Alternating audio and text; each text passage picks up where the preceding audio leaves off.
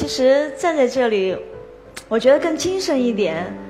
我想要跟大家分享的故事有很多，因为这五年来，我并没有一直停在零八年五月十二日那一天，我一直在朝前走。在零八年地震发生当时，我也是从三楼，整个楼房垮下来，完全塌平了，被埋在废墟里面。二十六七个小时。地震发生的时候，是我婆婆还有我一个不满十一个月大的女儿，抱在一起掉下去的。我埋在里面，知道女儿不在，就已经很绝望。当几个小时以后，婆婆她也停止呼吸，我把手放在她鼻子下面，感觉到她已经完全没有呼吸的时候。那一刻，我觉得很孤单，我也觉得完全没有必要再继续坚持了。我爸爸其实从地震发生开始，他一直在外面守着我，但那个时候有很长时间我没有回答他，也没有跟他说任何话。我想换成任何人，如果不是我的父亲或者母亲，他们肯定早就放弃了。谁会守着一堆没有回应的石头，一直在那等呢？所以这就是父亲的爱，他就是不愿意放弃。我记得，在一个余震来临的时候，晃得很厉害，我埋在里面，我都想我爸肯定会走，但是那个时候他还是没走，他跟外面的人吼，外面的人拉他都拉不动，他说我不会走的，我女儿还在里面，人家就说直接跟他说你的女儿肯定已经死了，你听这么久有没有一点声音嘛？我爸就说：“就算是我的女儿真的已经死了，我也不会走的。她的灵魂至少看得见我。我我听见她在说，她就是不愿意走的时候，我真的，我突然之间就哭了。其实地震发生到那一刻开始，我没有哭过。我那一刻才觉得自己很自私，我觉得自己很软弱。为什么？为什么我这么轻易就要放弃？”就算是为了我的父亲，我也不能够任由自己死在这个角落里面。从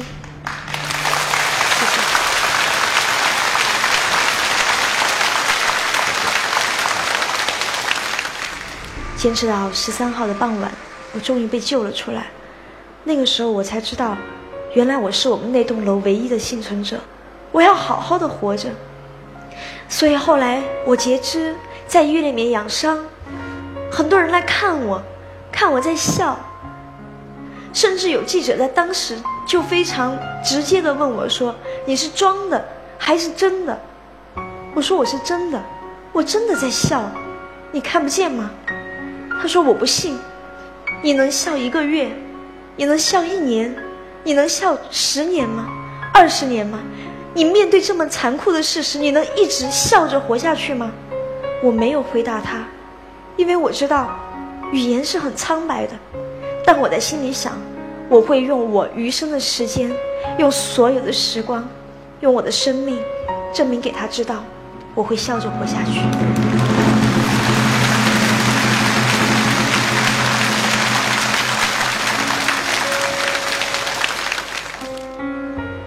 我必须得承认，在地震前，我是一个不知道为什么会活在这个世界上。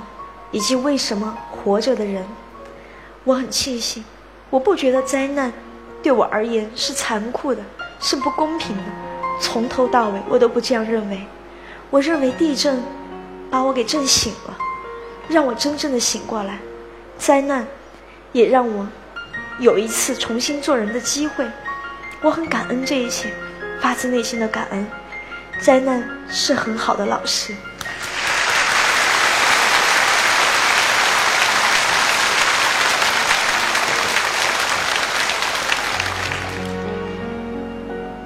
想一想我装假肢的经历吧。我刚刚装上假肢的时候，我站在那里，浑身就就痛得我没有办法，就痛得我连手手都不知道该怎么摆。我刚站起来，衣服就湿透了。我站在那儿，脑子里面想着我要走到对面去。我想了很久很久，回过神来，发现自己还是站在原地，我根本走不动，靠我的腿，我只能靠手撑着身体悬在那儿往前。于是我选择，选择了一种最方便的做法，坐轮椅，依靠父母推着我，他们辅助我做很多的事情。是的，这样的生活很安逸，但是也很痛苦，因为我不得不面对自己像个废人一样。直到有一天早上我起床，我很想去厕所，我在房间一直叫我爸妈，一直叫他们，但是很久都没有人回应我。我后来忍无可忍，就只能从床上爬下去。我在爬的过程中，甚至看见有蟑螂，就从我面前爬过去。我觉得我跟他们没有什么两样。我爬到外面去找我的假肢，装装上假肢，跌跌撞撞扶着墙去了洗手间，右腿还没有跨下来，整个人直挺挺的摔了下去，头就摔在了坐便器的边缘，头发也全部掉进了马桶里面。我看着镜子里面的自己，整个人就像一个馒头发酵的馒头。那个时候。我觉得我这一生没有这么丑过，我有一肚子的怨气，但是我发现我没有可埋怨的，因为选择放弃的是我自己。我知道我没得选，我真的没得选，我不面临身体的疼痛，我余生根本没有任何幸福可言，我的余生没有任何尊严和自由可言。当我想明白这件事的时候。每天扶着我们家的穿衣镜和门把手，练习各种踢腿、抬腿，各种手上身体摇晃的动作。在我还没有学会走路开始，我就开始踢练习舞蹈。我很庆幸，我很庆幸我热爱舞蹈。在那个时候，他就像救命稻草，把自己反锁在家里跳舞。我以为要练十年、二十年。我不知道哪一天我才能够回到像以前一样自由的行走，但是往往困难不是我们想象的样子。我只练了十几天，就反锁在家里，从早到晚。突然有一天，我们家开水响了，我就跑出去，把水灌进了热水瓶里面。我爸爸跑出来看着我，他眼眶红红的。他说：“你是怎么做到的？”我那个时候才反应过来，哎，我是怎么做到的？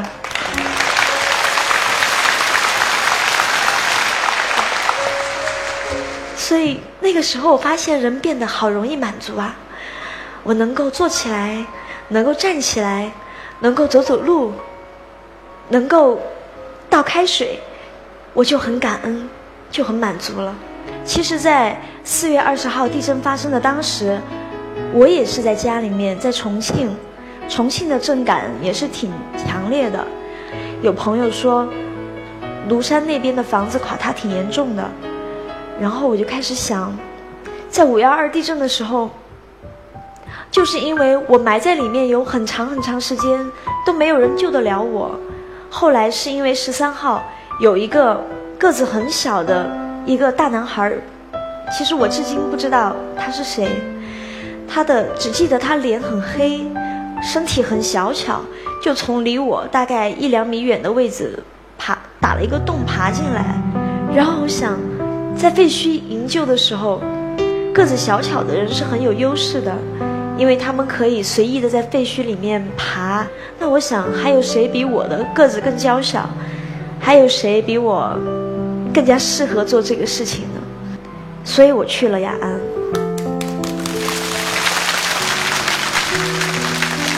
去到现场才发现，跟自己想的完全不一样。第一是我们根本进不去。路上堵了太多太多的车，我们后来得以进去，都是从旁边的麦田里面冒险冲上去，才能够得以真的进入到里面。但是我们沿路看到没有什么废墟需要救援，那个时候其实我蛮失落的。然后队长跟我说一句话：“你来的目的不是为了要体现自己多么勇猛、多么勇敢，救了多少人。”是的，最本质的，我们是希望雅安安好，所以没有事情做是好事。